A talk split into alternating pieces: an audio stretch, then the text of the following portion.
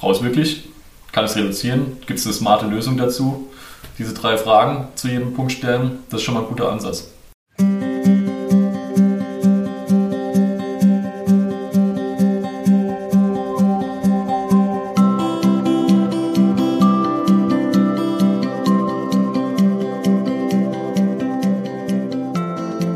Hallo und herzlich willkommen bei Herz, Bauch, Bindung, dem Podcast für dein Mama-Mindset.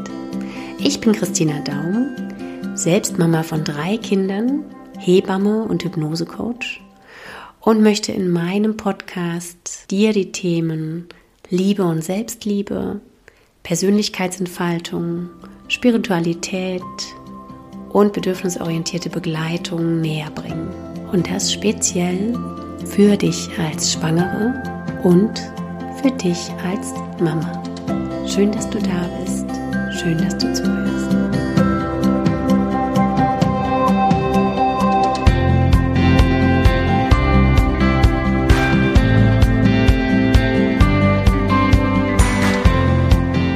Hey, willkommen in diesem so anderen Interview.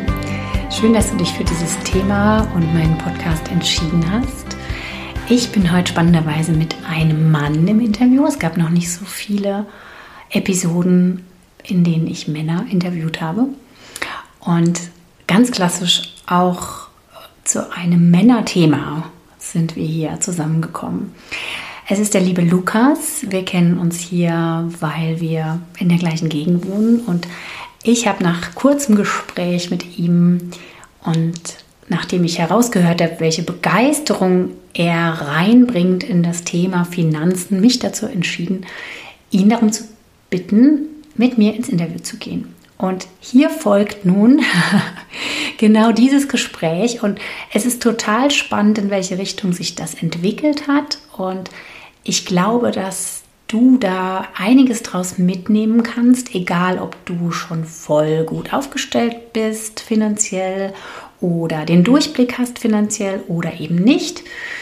Egal, ob du Familie gründest oder schon eine hast, ganz, ganz egal, ob Mann oder Frau, jede, jeder, der da auf der anderen Seite jetzt gerade hier zuhört, kann da aus meiner Sicht was mitnehmen. Spannend finde ich auch, es ist natürlich Lukas seine Sicht auf die Dinge und ja, ich finde es total schön und man kann natürlich auch da gerne ins Diskutieren kommen. Vom Lukas und mir ist das hier eine kostenfreie Geschichte. Das heißt, wenn du uns irgendwas zurückgeben möchtest, wäre es wunderbar, wenn du uns eine Rezension bei Apple Podcast oder Spotify hinterlassen könntest und wenn du natürlich gerne diesen Podcast teilst, entweder in deinen sozialen Medien oder zum Beispiel über WhatsApp. Jetzt darfst du gespannt sein auf das Interview und ich hoffe, du hast genauso viel Freude wie wir dabei hatten, als wir es aufgenommen haben. Los geht's!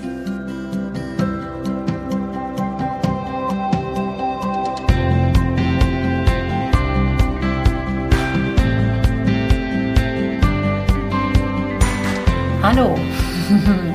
hallo, liebe Hörerinnen da draußen und hallo, lieber Lukas. Ich bin wieder im Interview meine Lieblingsbeschäftigung.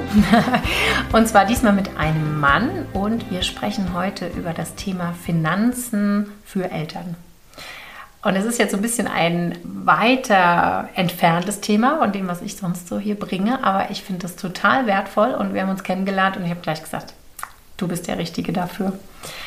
Äh, stell dich doch gerne mal vor und sag, warum ich vielleicht auf die Idee gekommen bin, dich jetzt hier einzuladen. Ja, hallo Christina, vielen Dank für die Einladung erstmal. Ähm, für mich auch so ein Highlight, also hier vielleicht auch selten, dass ein Mann spricht und für mich ein Highlight, dass ich überhaupt mal in einem Podcast spreche. Das habe ich tatsächlich noch nie gemacht. Ich höre immer gern Podcasts und äh, finde es spannend, mal die andere Seite zu erleben. Genau, äh, ich bin wenn ich mich mal vorstellen soll, ich bin 37 Jahre alt, äh, habe selbst vier Kinder, passt ja vielleicht auch hier zu dem Thema. Ähm, in dem Fall muss man ja dazu sagen, äh, sind drei eigene und eine Pflegetochter äh, habe ich. Äh, die sind zwischen zwei und zehn Jahre alt. Äh, das heißt, ich weiß schon, wie es mit kleinen Kindern ist. Und das letzte kleine Kind ist auch noch gar nicht so lange her. Äh, ja, genau. Ich wohne, ich wohne ja bei dir. Wir haben uns ja auch hier tatsächlich in der Gegend getroffen äh, und kennengelernt. Und äh, Finanzen ist schon seit äh, ein paar Jahren jetzt inzwischen ein großes Thema für mich. Äh, ich habe mich irgendwann mal, oder ich habe mich sowieso viel mit Persönlichkeitsentwicklung und Zielen und so weiter befasst und irgendwann kam, wo ist denn momentan immer der Engpass oder wo ist an vielen Stellen der Engpass? Und dann habe ich überlegt, okay, wenn ich jetzt unendlich finanzielle Möglichkeiten hätte, dann wären viele von meinen Zielen oder Themen oder Problemen relativ schnell gelöst oder zumindest einfacher gelöst. Äh, und da habe ich gedacht, okay, ich muss mich mit diesem unliebsamen Thema mal beschäftigen. Und als ich mich damit beschäftigt habe, habe ich gedacht, guck mal, das ist erstens gar nicht so kompliziert, wenn man es einmal verstanden hat, wie es grundlegend funktioniert. Natürlich kann man da äh, sehr tief gehen und ich lerne jetzt schon seit vielen Jahren mehrere Stunden pro Tag zum Thema Finanzen, äh, aber man kann äh, auch mit relativ einfachen Mitteln, dass man es einmal mal verstanden hat, arbeiten und da hatte ich das Gefühl, dass ich irgendwann, als ich dann auf einem Level war, wo ich, okay, meine Finanzen sind jetzt sortiert, habe ich das versucht auch anderen aus dem bekannten Verwandtenkreis näher zu bringen. Die wollten aber meistens nicht, weil ah, Finanzen, ah, ist nicht so, da will ich nicht, will ich eigentlich gar nicht auch drüber reden und so. Vermeiden. Genau. Und da hat mir meine Frau schon immer ans Schienbein getreten, wenn das Thema aufkam. Und jemand ich gesagt, pass auf, wir machen das anders. Ich gebe einfach Kurse zum Thema Finanzen an der Volkshochschule und wer will, der kann den Kurs machen. Und äh, dann hatte ich auf einmal Zuhörer, die waren interessiert und haben sogar Geld dafür bezahlt, mir zuzuhören äh, und fanden es dann auch toll und das ist richtig gut angekommen. Äh, jetzt mache ich das schon seit ein paar Jahren, gebe ich Kurse dazu zu dem Thema und ja, das äh, macht mir Spaß. Und äh, ich glaube, dass jeder sein Leben damit bereichern kann und mehr Sicherheit, mehr Freiheit erreichen kann, wenn er seine Finanzen gescheit aufstellt. Und leider lernen wir es nicht in der Schule, wir lernen es nicht äh, im Studium, ähm, wir lernen es meistens nicht von unseren Eltern. Also wo sollen wir es dann lernen? Ne? Hm, ja, das stimmt. Also ist sozusagen Finanzen mehr so ein Hobby ja, also gewesen oder jetzt weniger geworden? Oder wie kannst du das? Ja, also hauptberuflich, ich, ich habe äh, hab Maschinenbau studiert in Kaiserslautern und war eigentlich immer auf dieser technischen Schiene. Äh, ich habe einen äh, Handwerksbetrieb mit meinem Bruder zusammen äh, gegründet und zwischen mit meinem Vater zusammen. Also wir haben zu dritt so einen Handwerksbetrieb, bauen Kletterwände für Kinder, hier Schleichwerbung am Rennen. Nein, nein, nein, nicht Schleichwerbung, das darf hier gerne und ich verlinke das auch gerne in den Show Notes. Also das darf hier nee. gerne Raum haben. Also wir sind ein Ingenieurbüro mit angeschlossenem Handwerksbetrieb für Holz und Metall und wir bauen auch Kletterwände mhm. und äh, unsere Kunden sind oft Eltern mit Kindern, ne? mhm. weil Klettern ist halt für Kinder auch echt eine tolle Sache. Meine Frau hat noch ein Restaurant, wo ich ein bisschen mitwirke, aber eher im Hintergrund äh, und hauptberuflich arbeite ich eben in einem Maschinenbauunternehmen. Das heißt, ich habe relativ viele unterschiedliche Themen, äh, Unternehmer, aber auch Selbstständiger, aber auch Angestellter. Und das Thema Finanzen spielt natürlich in allen Bereichen äh, eine große Rolle. Ne? Also auch wenn man unternehmerisch tätig ist und dann natürlich auch die Finanzen vom Unternehmen managen muss oder ja, das ist in allen Bereichen sehr hilfreich, wenn man sich ein bisschen auskennt und das hilft dann schon sehr. Ne? Mhm. Also bist du da breit aufgestellt einfach auch, ne? Mhm. Ja, und wenn man ein bestimmtes Level an Finanzen erreicht hat, kann man halt auch viele Sachen einfach machen. Also ein Unternehmen gründen, Manche sagen zwar, man gründet aus Null, aber das, das, stimmt nicht. Ja? Also man muss immer, zumindest mal, man muss die Gebühren bezahlen, man muss eine Internetseite haben, die kostet Geld. Du kennst das ja auch. Ne? Grundstock haben. Ja, ja, einen ja. gewissen Grundstock braucht man für alles und man hat einfach viel mehr Möglichkeiten, wenn man finanziell gut aufgestellt ist. Das habe ich mhm. festgestellt und deswegen finde ich das auch so wichtig und versuche es auch meinen Kindern äh, jetzt beizubringen. Also ich meine, deine Hörer sind zwar auf einem ich sag mal, auf einem Level weiter unten ist noch äh, Schwangerschaft und so weiter, aber wenn die Kinder erstmal auf der Welt, muss man sich auch Gedanken machen, wie erziehe ich denn meine Kinder, mhm. äh, dass die auch äh, finanziell am Ende gut dastehen und gewisses Maß an Selbstständigkeit erreichen, was ja auch einen finanziellen Aspekt hat. Was gebe ich da weiter, ne? Einfach wie, ja. Ähm, ja, auf jeden Fall. wie möchte ich, dass es so die Kinder dann auch handhaben. Ne? Also sind ja dann nochmal ein ganz anderes Level. Aber ich habe jetzt hier auch nicht nur ähm, Schwangere, sondern ja auch Eltern, die zum Beispiel schon größere Kinder haben. Also von genau. daher ist auch das sehr, sehr spannend. Ähm, ja. Ja. Für alle, sage ich jetzt mal, das ich Thema. Glaub, ne? Über Kindererziehung mit Finanzen, da können wir noch einen eigenen Podcast drüber machen. Können wir dann ja. Ja, sag gerne Bescheid hier, gebt mir eine Rückmeldung auf diesen Podcast und dann können wir das gerne nochmal hinten anschieben. Ja. Ähm, was würdest du denn sagen, ist es so wie bei einem Unternehmen zu gründen, dass man auch Familie zu gründen einen gewissen Grundstock braucht? Steigen wir doch da mal ein, ganz am Anfang. Ja, brauchen nicht unbedingt. Das ist natürlich, da sind auch äh, Menschen anders gestrickt. Ich fange mal an, was sind denn die häufigsten Themen, über welche sich äh, Paare streiten? Das ist äh, Sex, äh, Finanzen und Kindererziehung. Das sind eigentlich so die drei Hauptthemen, drei Themen in ähm, Paaren, bei Paaren sind. Und klar, dann die Hörer von deinem Podcast, die haben zwei von den drei Themen auf jeden Fall und Finanzen äh, wahrscheinlich auch. Also ist auf jeden Fall ein wichtiges Thema. Manche Leute sind da relativ entspannt auch. Die sind, ich wundere mich dann immer, die sind hochverschuldet und ich denke, ich könnte nachts gar nicht schlafen, wenn ich gar nicht wüsste, wie ich später Rente und so weiter, wie ich damit umgehe oder wie meine Kinder, wenn ich dann, vielleicht will ich auch irgendwann, dass die studieren gehen und wie, wie ich das finanziere, wenn ich da gar keine Möglichkeit habe. Finde ich seltsam, dafür machen die große Urlaube und so und dann denke ich, okay, aber ganz am Anfang, vor einigen Jahren, als ich mich das erste Mal befasst habe, fand ich das schon seltsam und jetzt, wenn die Leute dann älter werden, äh, fällt es denen auf einmal auch auf und dann denke ich, okay, hätten uns vor zehn Jahren schon mal unterhalten können, hätte ich dir schon sagen können, was du da falsch machst. Mhm. Aber gut, man muss nicht ein bestimmtes Kapital haben, um Kinder zu machen, aber man sollte aus meiner Sicht, aber das ist meine Perspektive, äh, sollte man zumindest mal seine Finanzen geklärt haben. Ja? Also mhm. äh, das Ziel von, von dem Kurs zum Beispiel, den ich gebe, ist ja eigentlich, dass man die Finanzen, dass man alles mal gerade zieht, mal sich alles anschaut und im Idealfall automatisiert, dass das im Hintergrund möglichst automatisch läuft und man sich dann gar nicht mehr damit befassen muss und dann funktioniert das zum Glück auch relativ automatisch. Gerade bei Finanzen ist es so, wenn man mehr macht, also ab einem bestimmten Punkt, wenn man dann mehr macht, wird es nicht besser, sondern eher schlechter. Mhm. Das heißt, es ist eigentlich so, wenn man so ein Level erreicht hat, man hat das automatisiert und hat die Finanzen geklärt. Und dann muss man natürlich immer noch wie ein Unternehmer vielleicht, das ist ja auch ein Familienunternehmen mhm. im Endeffekt, mhm. äh, muss man natürlich die Finanzen für die Familie managen. Ne? Ich sehe, dass viele, also ich meine, dadurch, dass ich eben auch kleine Kinder habe, äh, kriege ich natürlich auch viele Eltern mit, die kleine Kinder haben und die, da fängt es ja schon an mit den Anschaffungen. Ne? Also ich meine, die, man kann alles gebraucht und sehr, sehr günstig bekommen. Man kann aber auch einen Kinderwagen für zweieinhalbtausend Euro kaufen. Man kann äh, auch dem Kind Schuhe für 60 Euro kaufen, obwohl das Kind gar nicht laufen kann. Oder das kann man alles tun. Mhm. Man kann es auch lassen. Ja. Mhm. Ähm, und da kann man natürlich viele Sachen anders machen. Ja. Oder besser machen.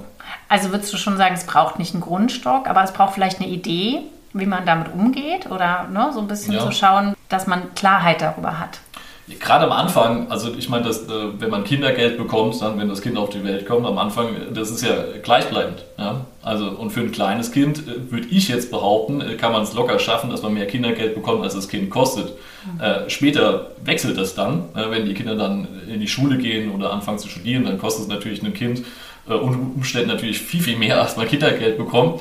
Äh, dann sollte man aber auch schon halt eben dann die Finanzen entsprechend dann äh, aufgestellt haben, dass das dann auch funktioniert und nicht am Anfang schon äh, viel mehr Geld ausgeben. Wenn, man sich, wenn ich mir anschaue, mit was meine Kinder spielen, die brauchen keine Kinderspielzeug. Ja? Die kleinen Kinder, die haben an Weihnachten kriegen die Omas Geschenke, am liebsten spielen sie mit der Verpackung. Ja? Also das ist, äh, mhm. ja.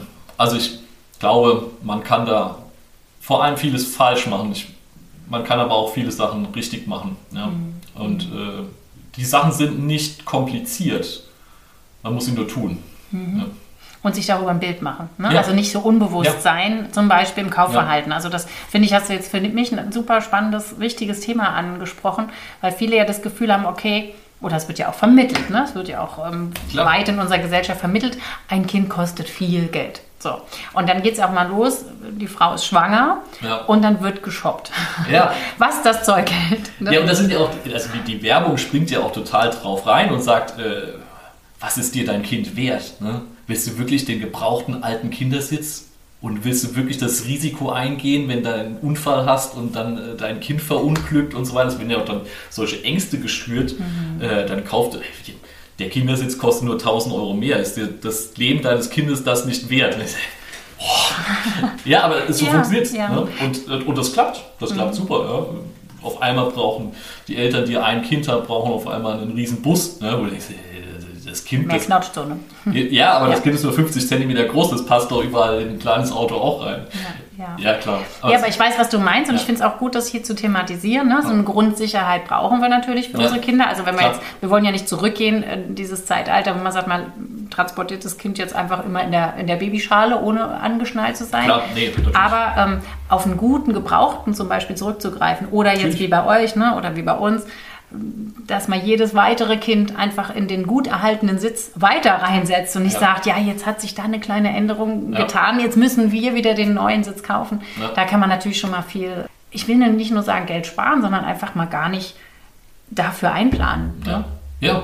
Ja. Warum auch? Ja, ja. Genauso ist es mit Kleidung, genauso genau. ist es mit, ähm, mit Utensilien, die man braucht, vielleicht auch nur für eine kurze Zeit. Also was ich da vielleicht direkt mit reinwerfen kann, auch sowas wie Leihen. Ja? Leihen ist natürlich perfekt, weil dann hat man es irgendwo ausgeliehen, kann es ja. auch wieder zurückgeben. Ja, ja wir machen das, äh, zum meine Frau, zum Glück macht meine Frau da vieles, ne? die, die hat dann äh, Kisten gepackt und da sind dann entsprechend auf jeder Kiste steht die Kleidergröße ne? und dann wird es, also meine Geschwister, ich habe noch vier Brüder, die haben auch viele Kinder und dann wird es, und auch im Bekanntenkreis wird es dann hin und her gegeben. Ne? Also das Kind ist jetzt gerade aus den Sachen rausgewachsen, hier ist die Kiste, äh, die, das Kind trägt die Kiste, dann geht es wieder zurück, dann haben wir die Kiste, dann gibt es einmal jungen Mädchen, äh, geht bei beiden ne, die Größen und die Kisten hin und her und das funktioniert super. Ne? Also für Kleider, also klar, für das erste Kind gibt man vielleicht Geld für Klamotten aus, aber auch nur, wenn man nicht von Großeltern und Schwiegereltern schon alles äh, geschenkt bekommt, aber dann eigentlich nicht mehr. Warum auch? Mhm. Mhm. Also die, ist völlig in Ordnung, wenn die die Klamotten von vorig.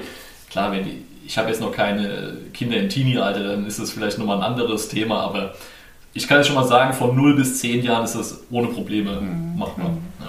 Ja. machbar und vor allen Dingen halt was, wo man sich ja auch dafür entscheiden sollte. Also auch aus meiner Sicht, auch nachhaltig von unserer Erde her. Ne?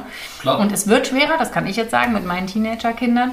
Aber auch da gibt es immer mal Gelegenheiten zu gucken, wer ist denn im gleichen Alter oder ein bisschen älter? Wer ist denn ein bisschen ne? und hat vielleicht auch schon coole Klamotten und wird die Sachen abtragen und so ja. weiter. Also das funktioniert bei uns auch noch mit unserer 14-Jährigen, ne? dass ja. wir da nicht ausschließlich aber dann kann man natürlich auch da, was gebe ich den Kindern weiter, dann zu so sagen, okay, das ist halt jetzt ein Liebhaberstück. Jetzt kaufst du dir mal die Jacke, auch wenn die neu ist, aber es ist halt nicht die Normalität zum Beispiel. Ja, es ist auch, ist auch bei mir im Kurs äh, so, dass ich den Leuten sage, es ist erstmal äh, wichtig, sich die Sachen bewusst zu machen. Dann kann man natürlich schon eine Entscheidung treffen, pass auf, ich gebe für das und das Geld aus, weil es mir das wert ist. Dann ist es einem aber auch mehr wert, weil man weiß, okay, ich gebe dafür das Geld aus und ich, ich, ich gebe dafür auch gern mehr Geld aus.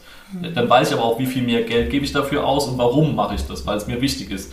Es kann auch passieren, dass man irgendeine Sache gerne macht und die ist einem dann später vielleicht gar nicht mehr so wichtig. Ja, dann streich's wieder. Ja, weil mhm. dann gibt doch nicht weiterhin kontinuierlich Geld dafür aus. Ja. ja. ja. Also größere Wohnungen zum Beispiel, gerade wenn man Kinder bekommt, ist ja oft so, ach Gott, ich brauche jetzt, äh, ich habe jetzt Zwilling bekommen, also brauche ich jetzt direkt ein Haus mit zwei Kinderzimmern oder was auch immer das sind halt kontinuierliche Kosten direkt monatlich. Ja, monatlich direkt ein paar hundert Euro mehr, das ist schon ein Riesenunterschied. Ne? Ob das einem jeden Monat diese mehrere hundert Euro wert ist, weiß ich nicht. Und am Anfang brauchen die Kinder kein eigenes äh, Kinderzimmer. Also gerade auch, man sollte sich vor allem auch diese großen Ausgaben anschauen, nicht nur die kleinen äh, Dinge. Klar, Klamotten und so weiter ist auch schon teuer. Viele sagen, ach Gott, was man da an Windeln bezahlt. Windel ist das kleinste Problem. Ja? Wenn die Leute dann halt äh, ein großes Auto oder ein großes Haus oder so kaufen und brauchen jetzt irgendwie dann auch ein Haus mit großem Garten, weil die Kinder sollen ja draußen spielen, das kann im schlimmsten Fall nicht mal machen, äh, mhm. dann sind das natürlich direkt Riesenkosten, wo man sich dann auch äh, verschuldet, mhm. langfristig und dann eben auch ein großes Stück an Freiheit verliert. Mhm. Sich vielleicht auch klar machen, dass ein Bild, was wir davon haben, wenn wir Eltern werden, einen riesen Einfluss darauf hat, was wir denn dann auch ausgeben. Ne? Ja. Also, dass, dass wir einfach unser Bild mal hinterfragen und sagen, okay, muss es jetzt dieses perfekte Bullabü-Bild sein? Ne? Mhm. Oder kann man das auch in einem gewissen Maße machen, wenn wir erstmal ein Haus mieten, ja. zum Beispiel? Oder sagen, okay, bei uns ist der Spielplatz um die Ecke, das passt erstmal noch so. Ja. Oder, okay, es wird nicht der große Bus, sondern vielleicht reicht erstmal der Kombi.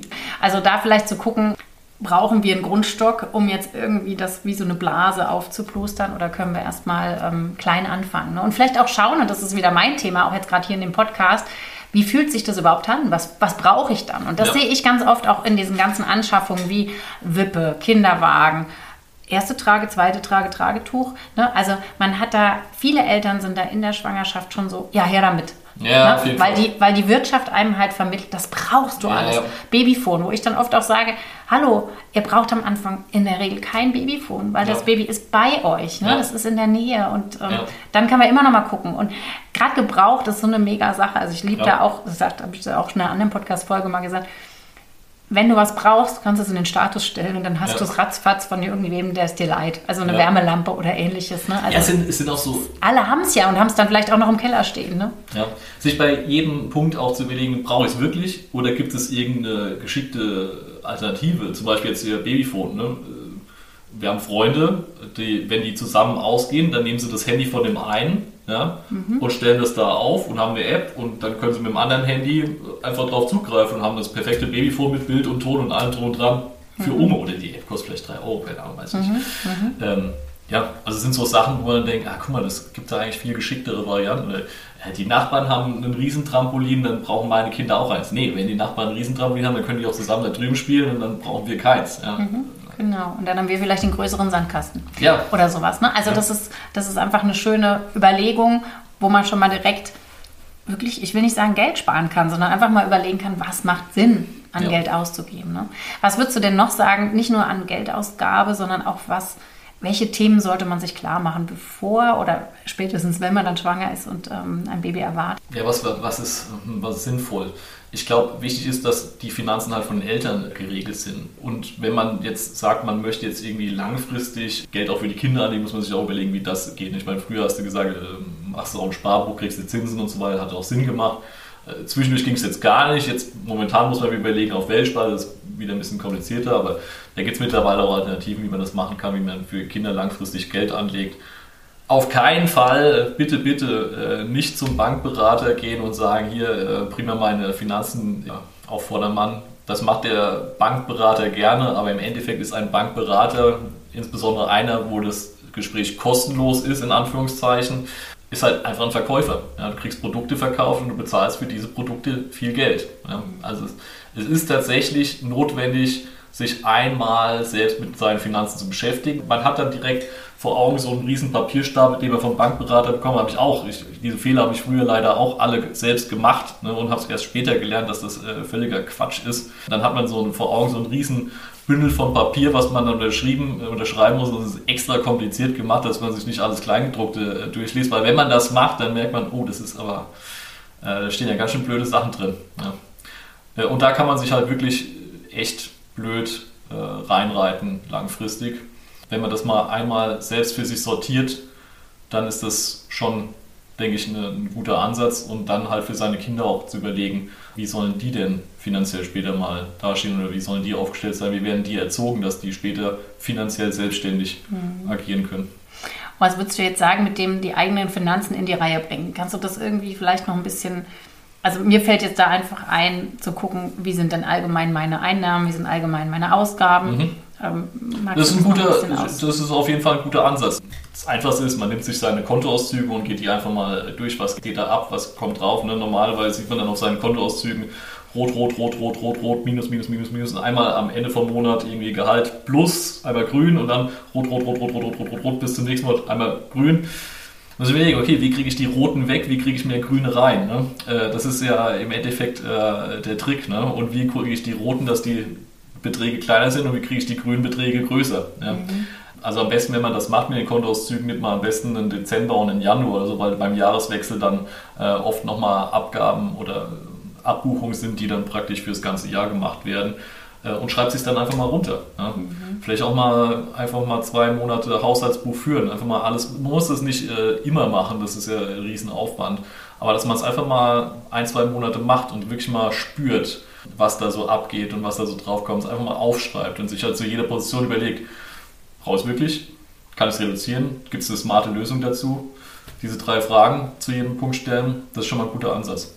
Also, wenn ich jetzt nochmal, sorry, dass jetzt wieder die Schleichwerbung mit dem Volkshochschulkurs macht, aber mir ist egal, wie viele Leute sich da anmelden. Ich bekomme immer das Gleiche. Also, Alles gut, du darfst, das ist für mich keine Schleichwerbung. Du darfst gerne darauf zurückführen ja. oder ähm, also, darauf hinweisen. Wie wir es da machen, das ist praktisch, die erste Einheit ist praktisch einfach mal so Grundlernen, also was für Begriffe gibt es da, was ist eine Inflation, was ist eine Deflation, äh, wie funktioniert es mit den Zinsen. Äh, also erstmal, dass man begrifflich auf dem gleichen Level ist.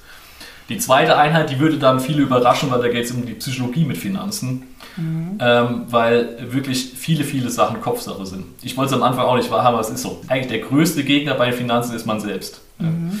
Und als zweites der eigene Partner. Ja? Also wenn man sich selbst nicht einig ist in der Partnerschaft mit Finanzen, dann wird es auch extrem schwierig. Zweite Einheit ist dann die Psychologie und dritte Einheit ist dann ähm, praktisch die eigenen Finanzen auf Vordermann zu bekommen mit Haushaltsbuch führen. Wie mache ich das? Äh, wie schreibe ich das mal auf? Wo, und so weiter und so fort. Bei den meisten Menschen ist es so, dass am Ende vom Monat man immer auf Null ist. Ja. Mhm.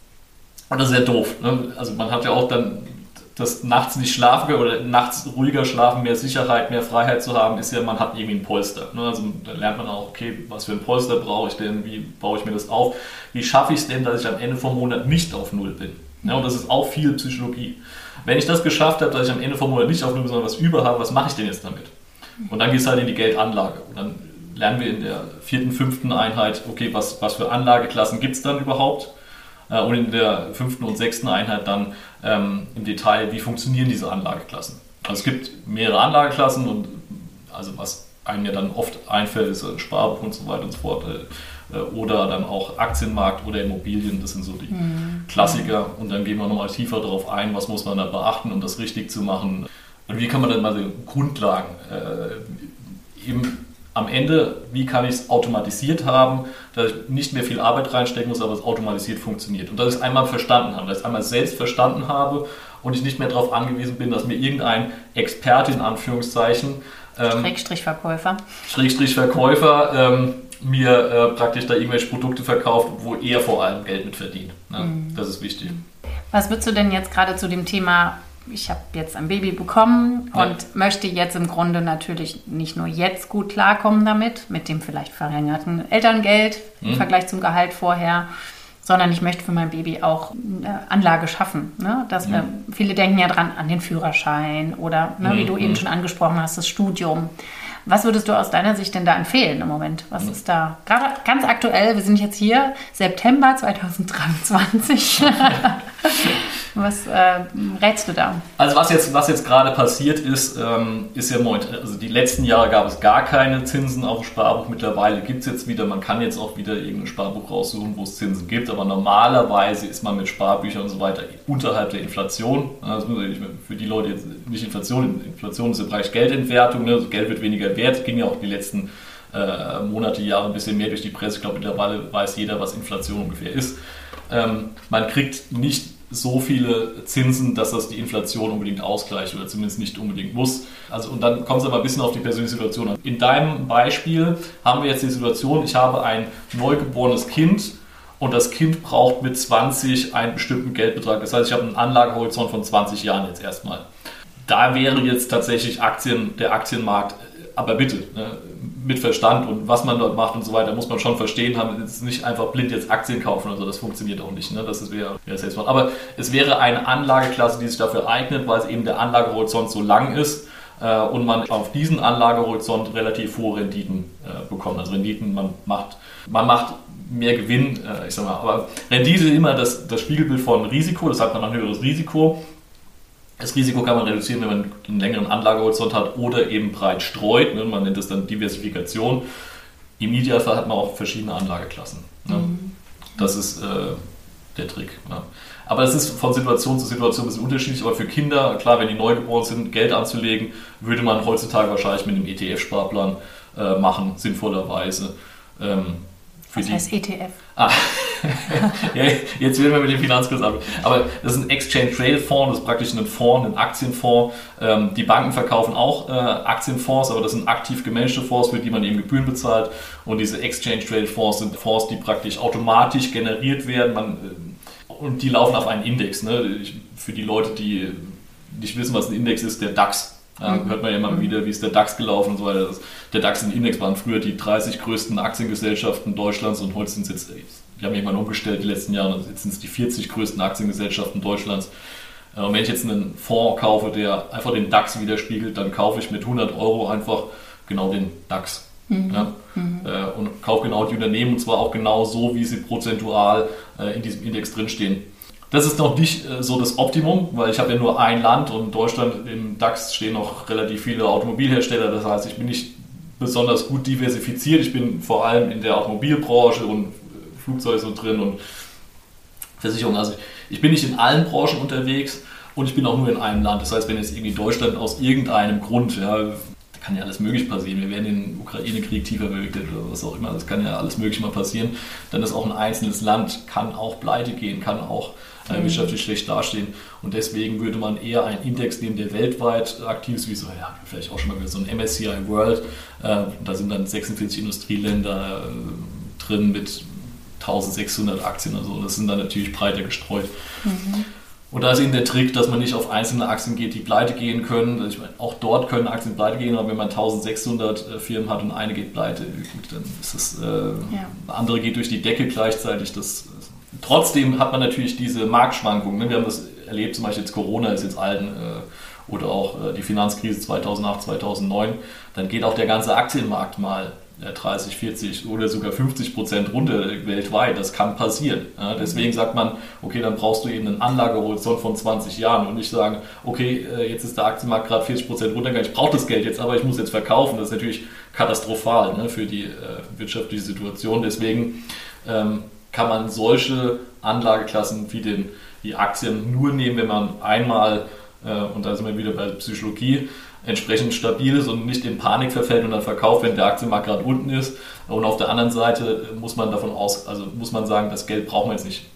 Zurück zu deiner Frage, ne, ich lege für ein Baby Geld an, ne, wenn das jetzt Baby jetzt ist jetzt fünf Jahre alt und es gibt einen Aktiencrash, äh, dann verkaufen die Eltern normalerweise nicht, ne?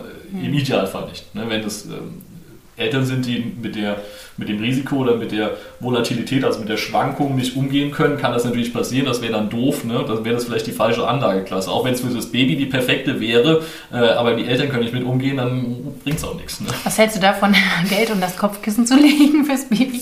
Ey, kann, man, kann man machen, aber dann, dann haben wir eben auch wieder dieses Inflationsproblem, dass das Geld weniger wert wird. Je mehr Geld ich unter, die, unter das Kopfkissen lege, desto mehr verliere ich praktisch durch Inflation. Ne?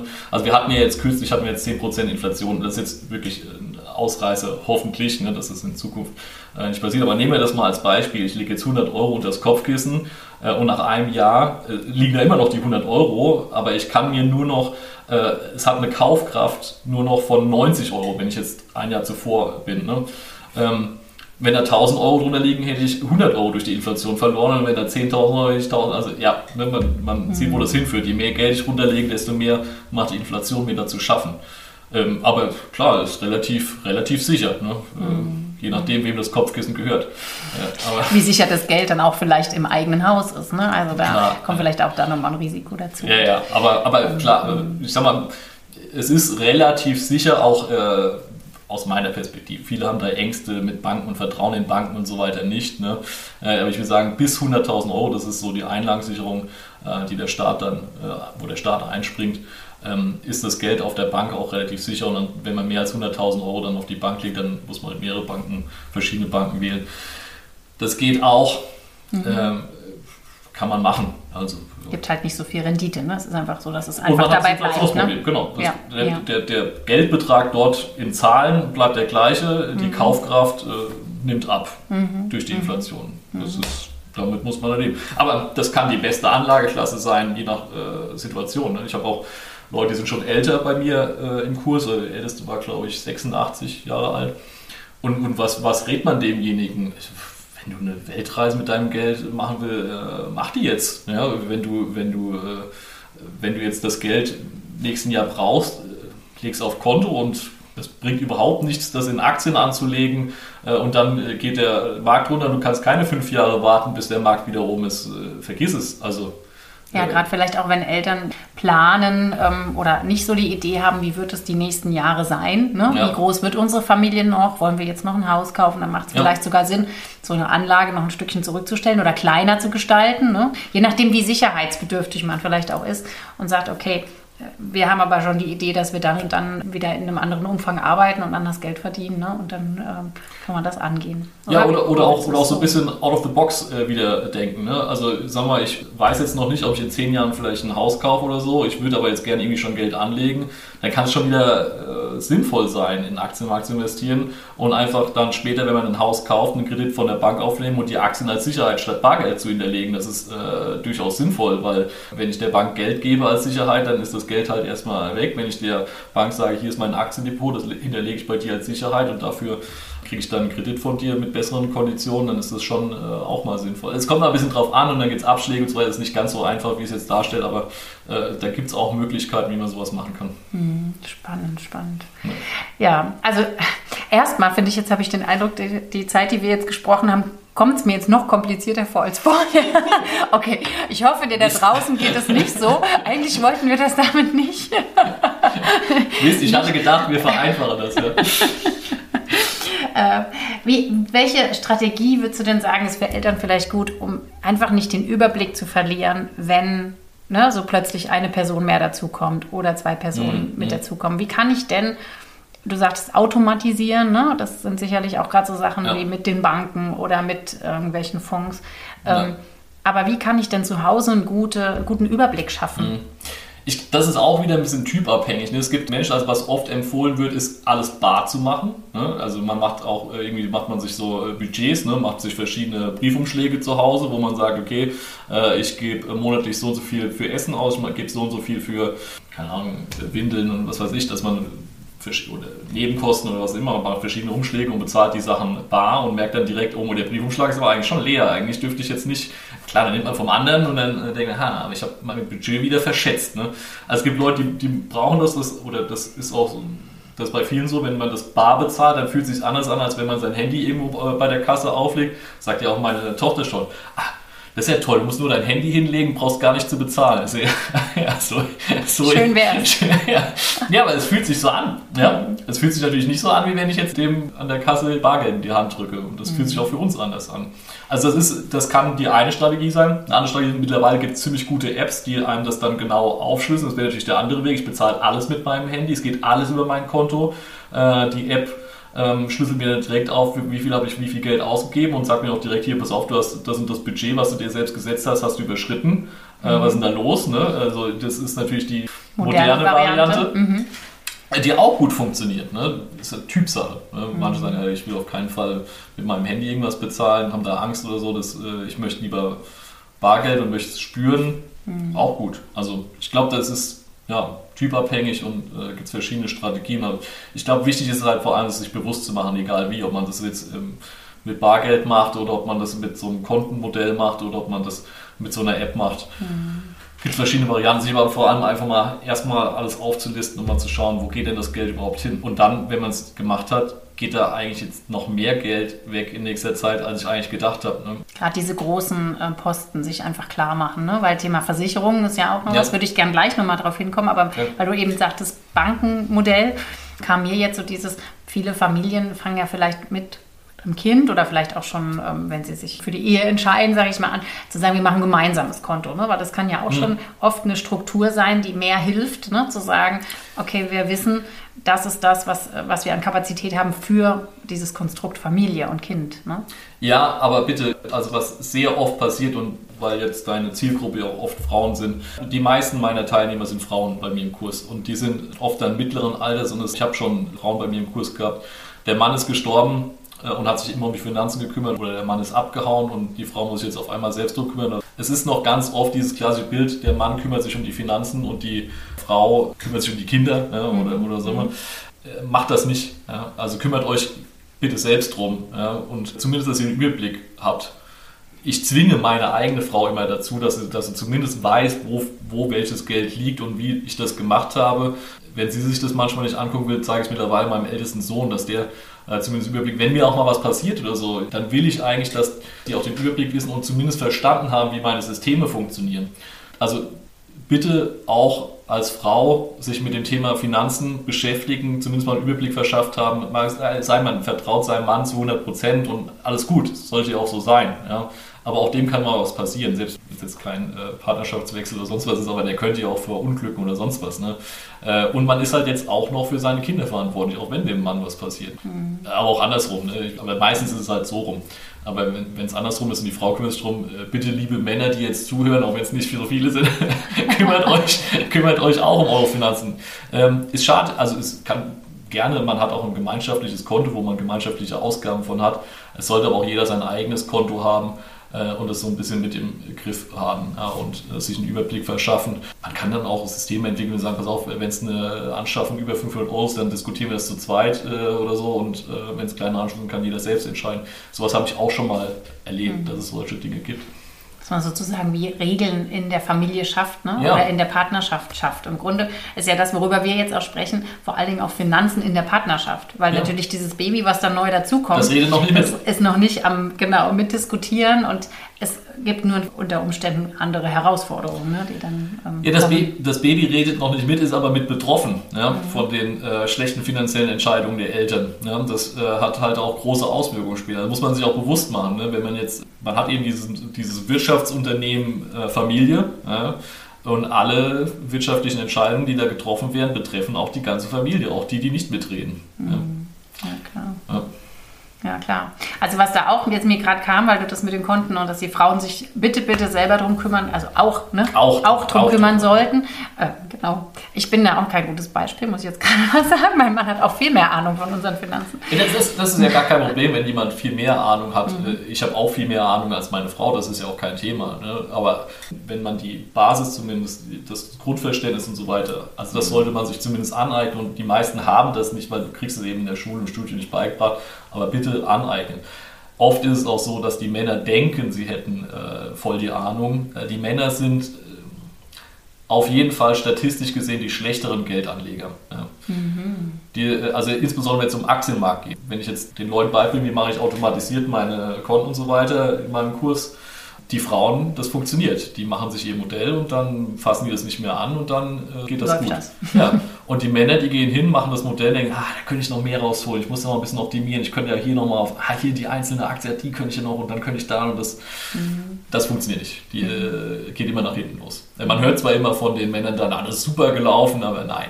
Äh, mhm. Äh, langfristig, statistisch stimmt das nicht. Okay. Ja, Frauen machen das besser. Mhm. Ja. Vielleicht ist das Adrenalin oder weiß ich was da durchgeht oder dass, dass Männer sich da beweisen müssen, äh, genau. dass die sich da beweisen müssen oder, oder da irgendwie eine tolle Hecht sein müssen in den Anlagen, weil die meisten Männer können das nicht gut. Die halten sich nicht an ihre eigenen Systeme, das ist oft das Problem. Das Thema Impulse dann auch. Ne? Ja, ja.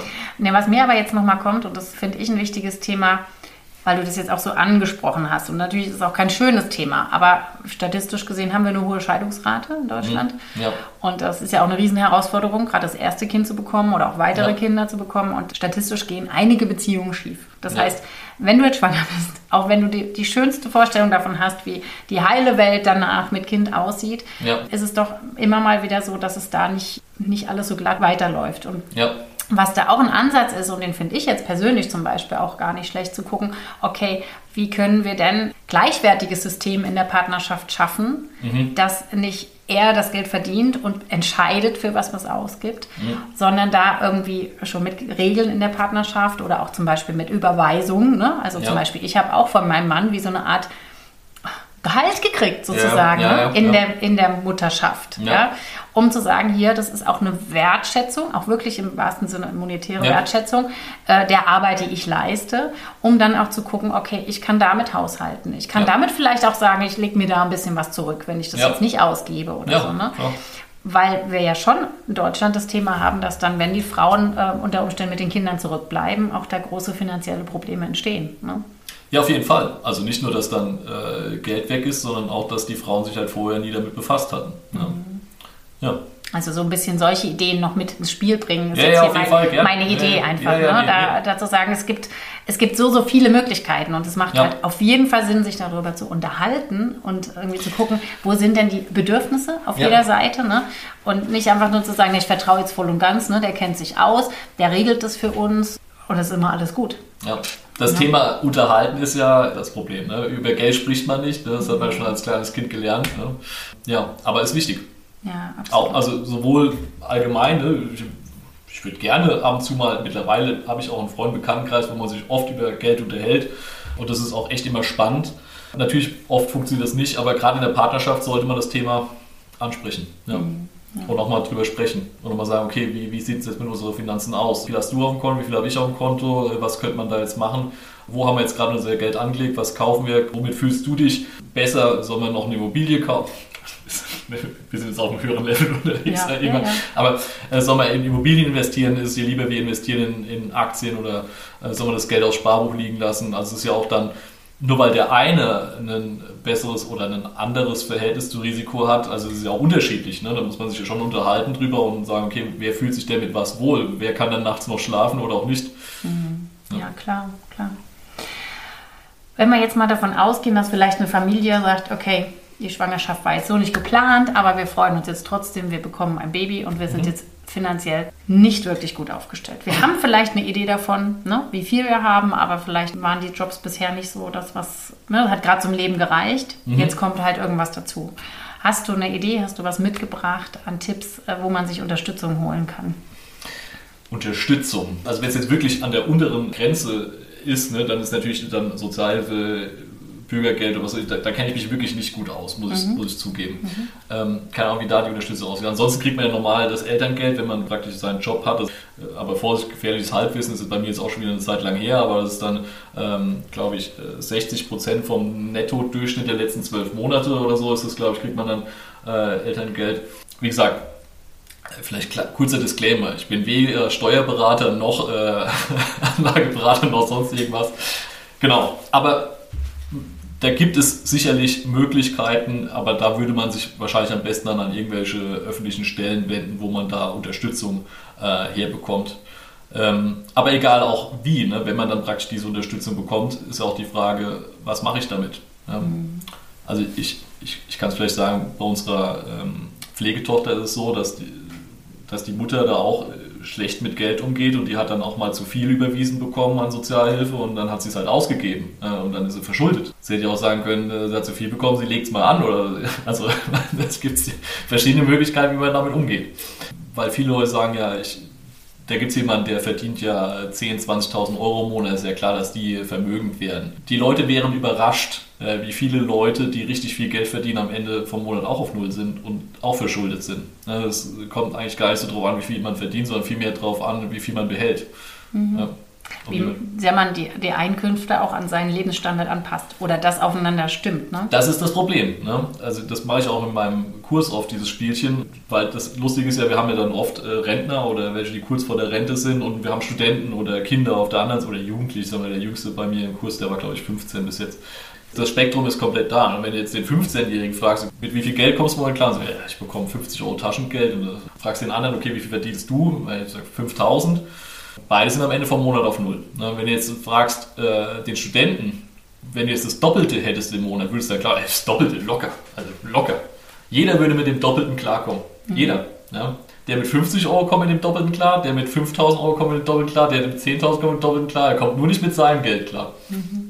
Das passt äh, dazu, ne? dass, dass wir halt irgendwie doch bis ans Limit ausgeben oder, oder nicht ja. den Überblick haben, einfach oft. Ne? Ja, wie ist es denn normalerweise? Jemand ist in der Ausbildung oder im Studium oder wie auch immer und, oder erstmal Schüler, hat gar kein Geld. Dann ist in der Ausbildung, Studium, verdient dann vielleicht als Student schon einen Nebenjob oder äh, in der Ausbildung kriegt er schon ein Ausbildungsgehalt. Das ist ja auch teilweise, wir bezahlen unseren Auszubildenden, der kriegt im dritten Lehrjahr 1500 Euro, das ist nicht äh, wenig.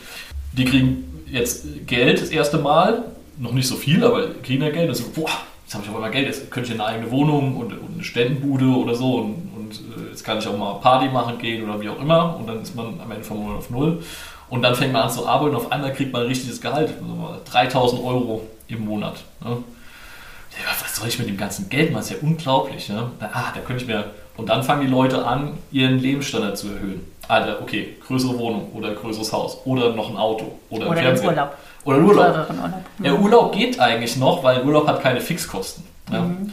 Äh, also schlimmste ist jetzt zum Beispiel ein Auto oder ein Haus. Ne? Je, je, größer das Haus oder jetzt ein Auto. Ein Auto ist halt mit der Anschaffung nicht getan. Ich habe dann Reparaturkosten, ich habe Steuern, ich habe Versicherung, ich habe Benzin, ich habe das, das, alles kommt drauf und das ist bei allen Dingen so. Bei einem mehr, bei den anderen weniger. Ich, ich kaufe mir einen Pool. Ne? Okay, ich muss jetzt Wasserreinigung, ich muss es immer mit Wasser befüllen, ich muss es Reinigung bezahlen. Egal, ne? jedes Ding, was man kauft, hat auch Fixkosten. Mhm. Ne?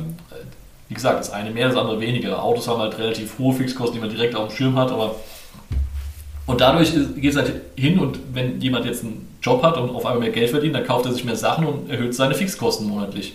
Deswegen sind am Ende alle auf Null.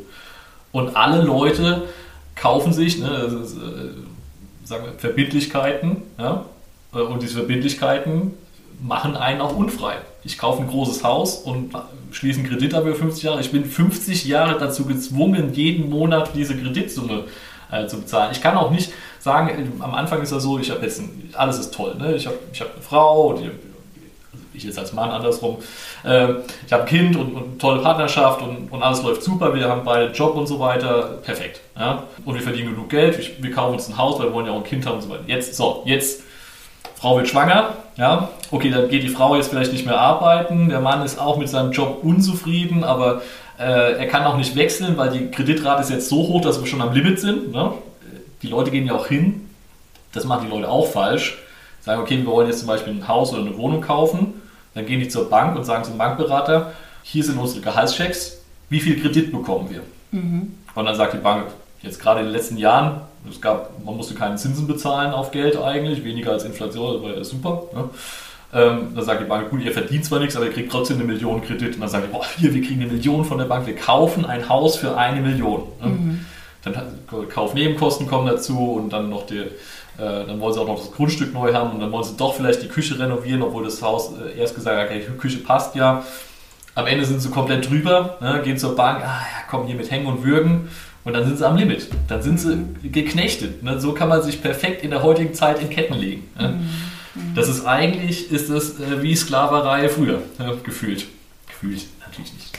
Aber ja, andersartig. Also das ist schon, ich finde das, find das super, dass du das hier so erwähnst, weil das schon ein Thema ist, weil es für viele einfach so dazugehört. Und dann sich immer wieder zu fragen, das ist so schön, diese drei Punkte, ne? Brauche ich das wirklich? Ja. Sag mir nochmal die drei Punkte. Das ja. ist so schön gesagt. Brauche ich es wirklich? Kann es irgendwie reduzieren oder gibt es eine smarte Lösung dafür? Genau, genau. Also das ist einfach, finde ich, jetzt hier der sowieso die, die Hauptmessage, äh, finde ich super gut, weil wir soll, wollen ja alle auf einem gewissen Standard leben und das ist ja auch völlig in Ordnung und ich finde auch gerade mit Familie total schön und wichtig und wertvoll, ja. aber da auch zu gucken, was kann vielleicht toll sein, ohne dass man da jetzt irgendwie Geld für ausgibt. Ja. Das Problem ist auch, wenn man äh, Dinge, die man kauft, ja, es ist, ist, mittlerweile erwiesen, dass das, man, man ist erstmal glücklicher, kurzfristig, wenn man jetzt, man kauft sich ein neues Auto. Ja, und da freut man sich drüber im Schnitt drei Monate. Dann ist man auf demselben Glückslevel wie vorher. Ja, und dann ist das neue Auto nichts Besonderes mehr. Ja, mhm. dann kostet es nur noch Geld monatlich, mehr als ein kleineres Auto. Genauso ein Haus. Ich kaufe ein größeres Haus, erstmal super. Drei Monate lang im Schnitt. Mal mehr, mal weniger. Ich habe zum Beispiel mal eine größere Matratze gekauft, da freue ich mich noch seit Jahren drüber, dass wir so eine große Matratze haben, aber es gibt noch, im Schnitt freut man sich drei Monate über Anschaffungen mehr und dann ähm, ist man wieder auf demselben Glückslevel. Mhm. Ja. Und da ist spannend, da habe ich ja mal einen guten Podcast zugehört, ähm, über Erlebnisse, die man zum Beispiel als Familie gemeinsam macht. Da hat man wie so eine Rendite an Erinnerungen. Und man hat keine Fixkosten langfristig, weil ja. man das, also es ist überhaupt kein Problem, wenn man seine Finanzen geregelt hat und äh, das alles, die, die Fixkosten niedrig hat und jetzt hat man monatlich auf einmal Geld übrig und, und investiert das, äh, dann empfehle ich auch jedem, hier macht euch ein Spaßkonto. Ja? Jeden Monat geht da Geld auf dieses Spaßkonto, was übrig bleibt und dann gebt das Geld von dem Spaßkonto auch aus, ja? damit ihr das auch Spaß macht zu sparen, damit ihr auch merkt, ich spare nicht für irgendjemand, ich spare für mich und dieses Sparen bringt auch von Anfang an was, weil man kann viel ruhiger schlafen auf einmal. Das ist wirklich auch, das ist nicht irgendwie, das Geld ist ja weg und man muss sich da quälen, sondern es, es fühlt sich einfach besser an, wenn man Geld zurückliegen hat und man könnte sich alles kaufen. Mhm. Da muss man es auch gar nicht mehr. Das mhm. ist ja schön. Man muss niemanden mehr beeinträchtigen, man muss kein dickes Auto mehr fahren, wenn man richtig viel Geld hat, weil ich könnte, ich könnte auch ein größeres Auto fahren, ich könnte auch ein größeres Haus, ich könnte auch einen großen Pool haben, aber ich muss nicht. Mhm. Ja, warum auch? Ja, das ist einfach nur bescheuert. Da gibt es ja diesen Spruch irgendwie, man kauft sich Sachen, die man sich nicht leisten kann und Leute zu beeindrucken, die man nicht mag. Es ist so. Skurril, ne? Ja, das ist, das ist äh, Menschen ticken so. Also wie Psychologie. Ne? Ja, ja. Deswegen, wie du auch schon gesagt hast, Finanzen ein ganz großes Thema, das Mindset. Ne? Auf jeden und Fall. Diese Psychologie, die dahinter ist, sich da zu fragen, ähm, warum. Ne? Ja. ja, und wir kriegen halt leider oft das falsche Mindset beigebracht. Ja? Mhm. Weil die, die es uns beibringen, haben auch wieder das falsche Mindset beigebracht bekommen und so weiter und so fort. Ne? Bestes Beispiel, Geld ist nicht so wichtig. Natürlich ist Geld wichtig. Ja? Man muss sich mal fragen, ob man seinen Job, wenn man sich fragt, würde ich meinen Job, wenn ich morgen jetzt kein Geld mehr für meine Arbeit bekommen würde, würde ich ihn dann noch weiterhin morgens aufstehen und auf die Arbeit gehen. Wenn man sagt, ja, super. Ja? Aber die allermeisten, wahrscheinlich 80 Prozent, sagen, wenn ich da kein Geld für bekomme, würde ich es auch nicht machen. Mhm. Es ist Geld auf einmal doch wichtig, dass man 40, also so wichtig, dass man 40 Stunden einen Job macht, den man sonst nicht machen würde pro Woche. Also natürlich ist Geld wichtig. Ja. ja, richtig. Ja. wir haben so viele Sprüche, ne? Geld stinkt und so weiter. Also das ja. sind so, wer reich ist, ist kein guter Mensch und genau. sowas. Ne? Also es gibt so ein paar Sachen, die, die uns einfach so indoktriniert sind. Und danach handeln wir dann oft ja vielleicht auch ja. unterbewusst. Und das ist so, so Fall. schade, weil im Grunde ist Geld, aus meiner Sicht auch, ist einfach ein Energiemittel. Und jemand, der zum Beispiel viel Geld hat, kann damit auch viel Gutes machen. Klar. Wenn jemand jetzt irgendwie so ein. Ne, also Wenn jemand ein Arschloch ist, ist er mit mehr Geld ein größeres Arschloch. Ganz genau, ganz genau. Wenn ich jetzt auch, also meine, meine Kinder, das ist so ein schönes Beispiel, weil die haben jetzt irgendwie letztens so ein YouTube-Video geguckt, die reichsten Kinder. Äh. Ja, irgendwie Amerika oder wo auch immer die ne, wenn ich dann reich bin und meinem Kind vermittel, das passt so gut zu dem Thema, ne? Ja, ja das ist, zählt einfach nur, was du Tolles und ne, ähm, was du damit machen kannst und wie du nach ja. außen wirken kannst, ja. ja. Da gibt es halt Kinder mit zwölf dann irgendwie, weiß ich, wie viele Gucci-Handtaschen und so. Und da muss man sich ja fragen, hey, äh, Hallo? Ja, da, da muss, man sich, so, da muss man sich fragen, ob die Eltern sich darüber Gedanken gemacht haben, weil das wird ja nur so lange funktionieren, solange die Eltern da sind. Ne? Also ist, ist es egal, äh, viele Leute sagen, ja gut, der hat ja so viel Geld, der wird sein ganzes Leben lang damit. Nein, nein, äh, es ist egal, wie viel Geld die haben. Du kannst einen äh, Lebensstandard so hochschrauben, dass du trotzdem mehr Geld ausgibst, als du bekommst. Und wenn die Eltern dann nicht mehr sind, dann ist Ende Gelände. Ja? Man will sich wundern, es gibt natürlich, also klar, im Fernsehen wird leider immer die Negativseite, die Negativbeispiele gezeigt, aber die meisten vermögenden Leute versuchen ihren Kindern das auch beizubringen, dass sie als Vater, und als Mutter wahrscheinlich auch, dass meine Kinder später selbstständig und finanziell auf eigenen Beinen stehen. Wenn ich denen jetzt alles hinten reinschiebe, sage ich mal, dann wird das nicht funktionieren. Mhm. Also meine Kinder bekommen kein Taschengeld. Die bekommen mhm. gar kein Geld. Wenn die sich irgendwas kaufen wollen, müssen sie sich überlegen, wie sie das am geschicktesten machen. Mhm. Okay. Und man kann ja auch dann verschiedene Systeme, also gut, wie gesagt, über Kindererziehung mit Geld kann man noch äh, viel reden. Aber die meisten vermögenden Menschen, die allermeisten, wie gesagt, nicht die, die im Fernsehen zu sehen sind, aber die meisten Menschen äh, schauen wahrscheinlich schon, dass sie ihre Kinder eher sparsam erziehen und eher gucken, dass sie nicht über ihre Verhältnisse leben. Mhm. Das ist ja sowieso der Trick. Man lebt einfach immer weit unterhalb seiner Verhältnisse. Das ist der Trick, vermögend zu werden und frei zu werden. Ja, wenn man das immer dauerhaft schafft, dann hat man gar keine Probleme. Mhm. Die Verhältnisse eines Kindes, was kein Geld verdient, sind halt null. Das heißt, unterhalb ihrer Verhältnisse leben geht nicht. Ja? Mhm. Das heißt, es ist wirklich schwierig, das zu denen beizubringen, dass sie unterhalb ihrer Verhältnisse leben müssen. Ja, aber es ist also einmal das, wie man es natürlich als Eltern vermittelt, aber auch so ein bisschen Typfrage, zum Beispiel auch da Thema Impuls. Also das habe mhm. ich jetzt zum Beispiel mit meinen Kindern schon den Vergleich die sind halt sehr unterschiedlich. Ne? Also ja. der eine ist halt der, der sagt, okay, ich habe hier zwei Euro, sofort Gummibärchen ja. her mit der Tüte. und der Fall. nächste sagt, boah, ich habe hier zwei Euro, das kommt jetzt in die Spardose. Ne? Ist bei meinen Kindern also ganz genauso. Total ja. spannend, ne? wo man dann denkt, man gibt ähnliche Impulse. Ne? Ja. Ja, also ich habe jetzt vorhin gesagt, wir bekommen kein Taschengeld, das ist nicht ganz richtig. Bei uns zu Hause gibt es zum Beispiel ein Punktesystem und die Kinder kriegen äh, also nicht für Sachen, die sie sowieso machen müssen im Haushalt. Jeder muss im Haushalt mitmachen, dafür gibt es keine Punkte, das ist äh, Standard. Ja? Aber wenn jetzt ein Kind irgendwas macht, was darüber hinausgeht, zum Beispiel wir renovieren ein Haus oder so und die helfen dann, äh, die Elektrik zu verlegen oder sonst was, also oder, am Anfang ist es ja noch keine richtige Hilfe, aber man kann es ja so kommunizieren. Bringen die Zeit mit ein. Ja, aber die, also bei den großen Kindern hilft es jetzt tatsächlich mittlerweile, wenn mhm. die helfen. Und dann kriegen die halt Punkte und die können sie auch in Geld umrechnen. Die, das können sie dann für irgendwelche Konsumgüter oder sonst irgendwas.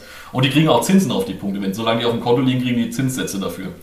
Und der Älteste, der, da ist das immer direkt weg. Ne? Der will Lego davon kaufen und äh, alles raus.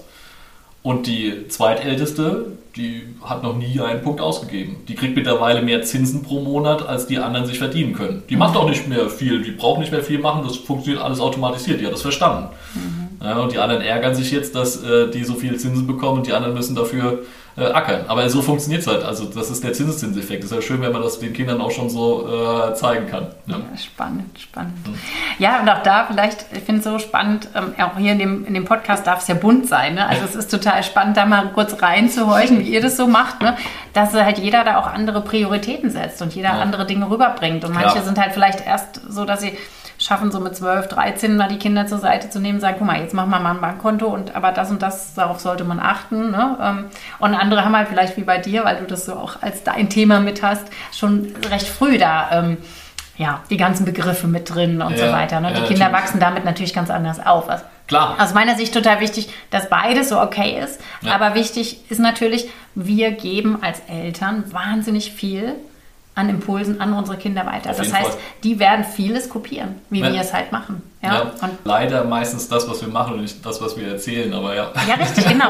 Das, das gibt es ja auch so schön. Du hast jetzt ein paar Mal so erziehen gesagt und ich meine, einer meiner Lieblingssprüche ist ja, wir brauchen Kinder nicht erziehen, die machen uns eh alles nach. Genau, ne? ja, hast du recht. Und da so ein bisschen dieses, ja, wenn wir da irgendwie klar mit uns sind und mit unseren Finanzen, dann haben wir natürlich auch eine gute Basis, dass unsere Kinder das auch hinkriegen. Ja. Ne? Also was ich oft auch mache, also was, was, was zum Beispiel auch eine schöne Sache ist, wenn äh, und du gehst mit denen einkaufen, du gehst in den Supermarkt und sagst so, äh, was schätzt du denn, was kostet jetzt so ein Liter Milch? Ja? Oder was schätzt du denn, was kostet das, was kostet das? Und keine Ahnung, hier Packung Süßigkeiten, was kostet das? Eine Million.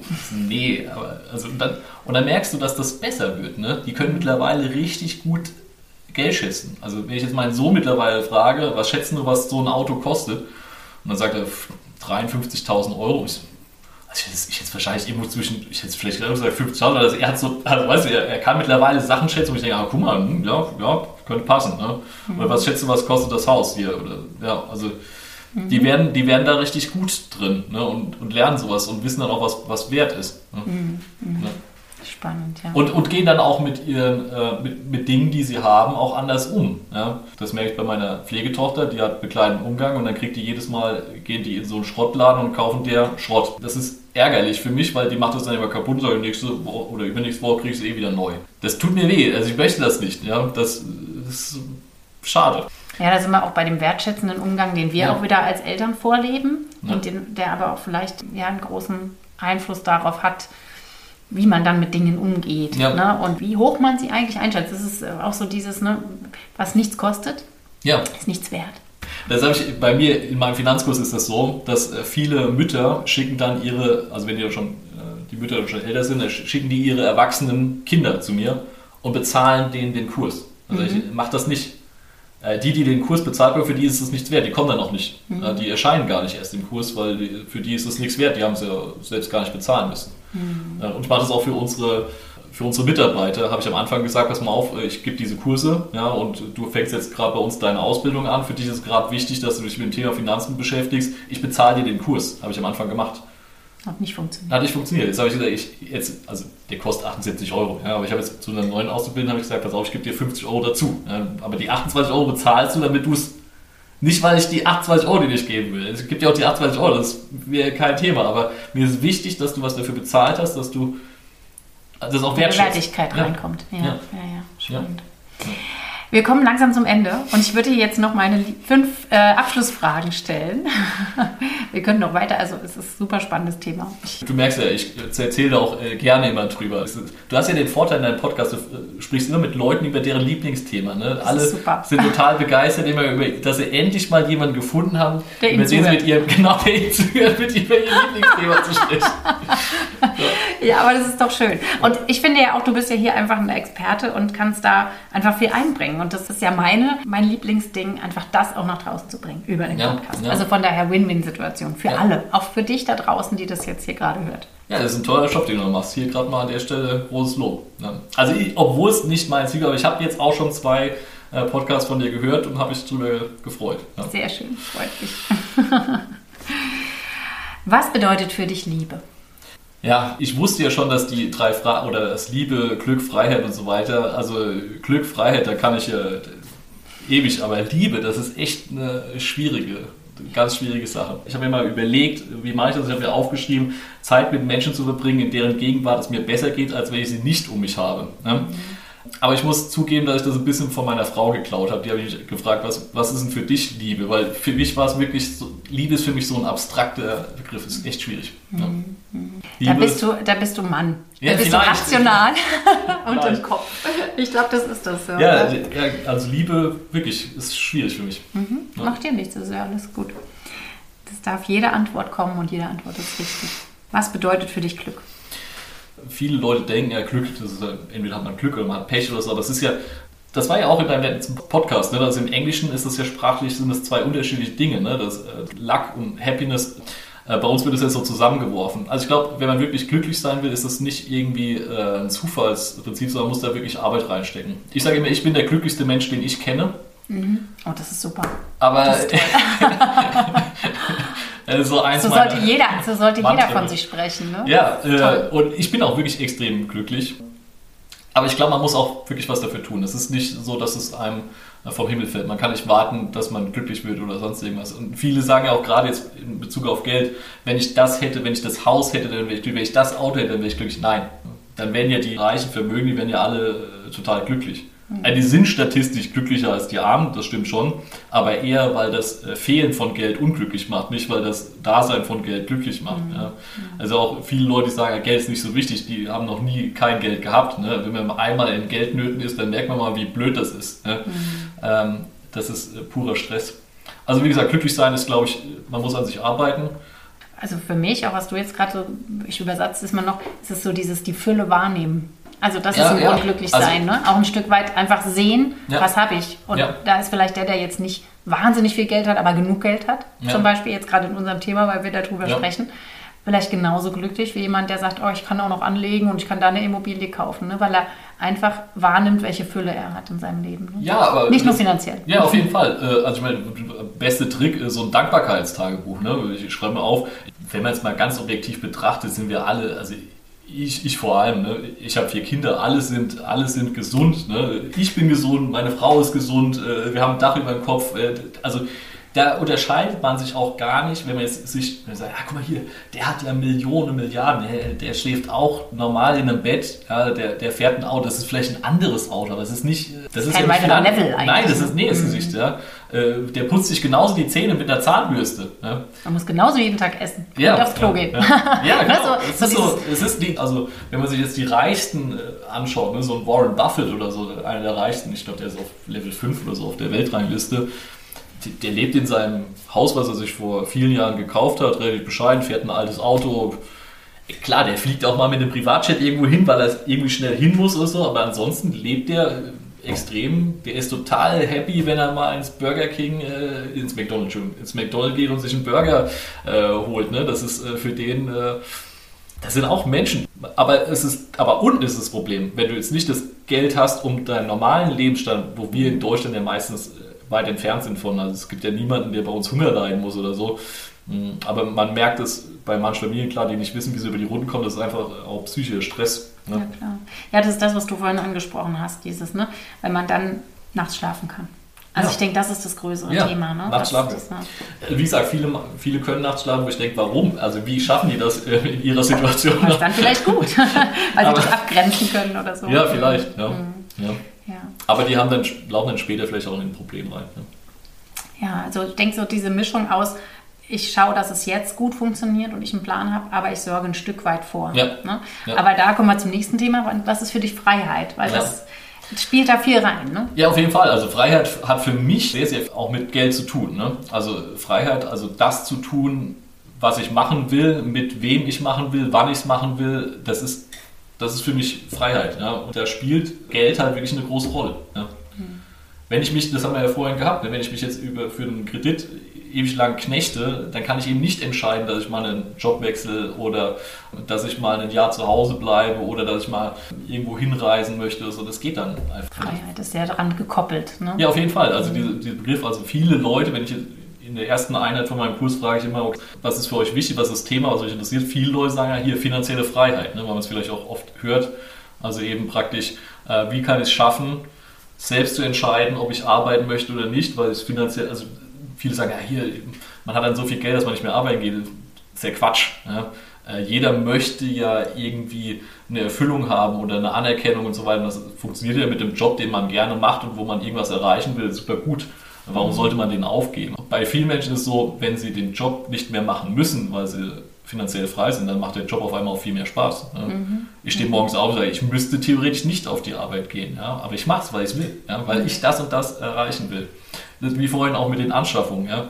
Wenn man erstmal genug Geld hat, alles zu kaufen, dann braucht man es einfach nicht mehr. Ja, Wofür auch? Ja. ja, ist das Thema auch Sinnhaftigkeit. Ja. Ne? Also einmal des eigenen Tuns ja.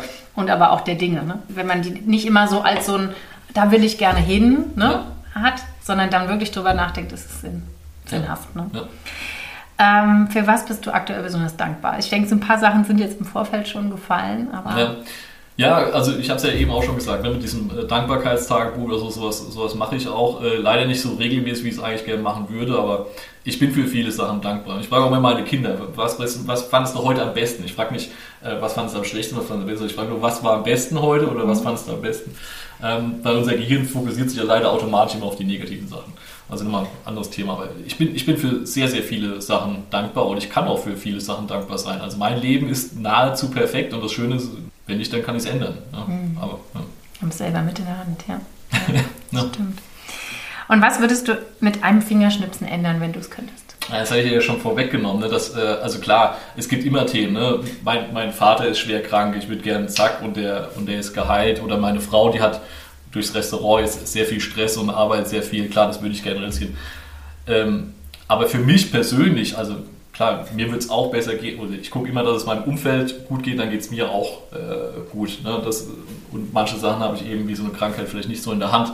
Aber alle anderen Sachen, ich, ich kann, ich kann mir jetzt noch Weltfrieden wünschen und so weiter. Also Klassiker, Klimawandel, großes Problem, wo wir auch gerade dran arbeiten, wo ich auch in meinem Angestelltenverhältnis dran arbeite.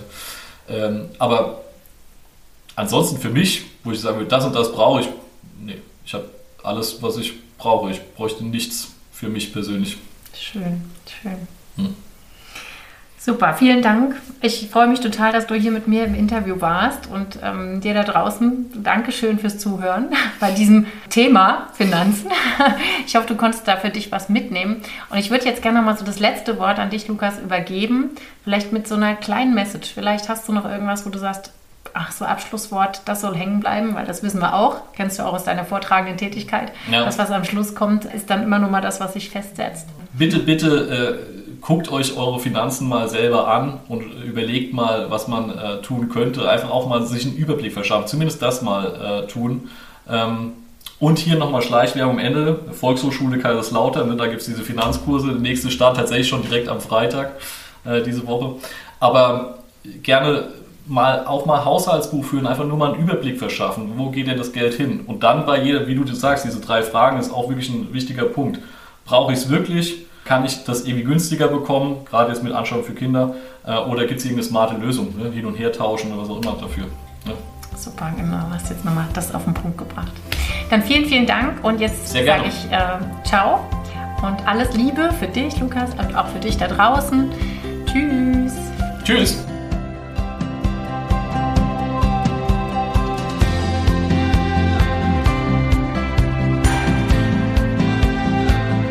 Hey, du hast die Folge gehört und hast uns gelauscht und jetzt würde mich wahnsinnig interessieren, was du daraus für dich jetzt mitnehmen konntest, was vielleicht dich auch ein Stück weit getriggert hat oder geärgert hat oder ob du mit irgendwas übereinstimmst oder nicht übereinstimmst. Also da wäre ich jetzt ganz, ganz gespannt auf eine Diskussion mit dir. Und wenn du mehr zu Lukas wissen möchtest, ähm, wenn du an Kletterwänden für Kinder interessiert bist oder diesen Volkshochschulkurs ähm, belegen möchtest, dann werde ich dir die Links in die Shownotes ähm, packen. Der Kurs hat jetzt leider schon letzte Woche gestartet, also der Podcast kommt leider eine Woche später raus, aber es findet, soweit ich weiß, viermal im Jahr dieser Kurs statt.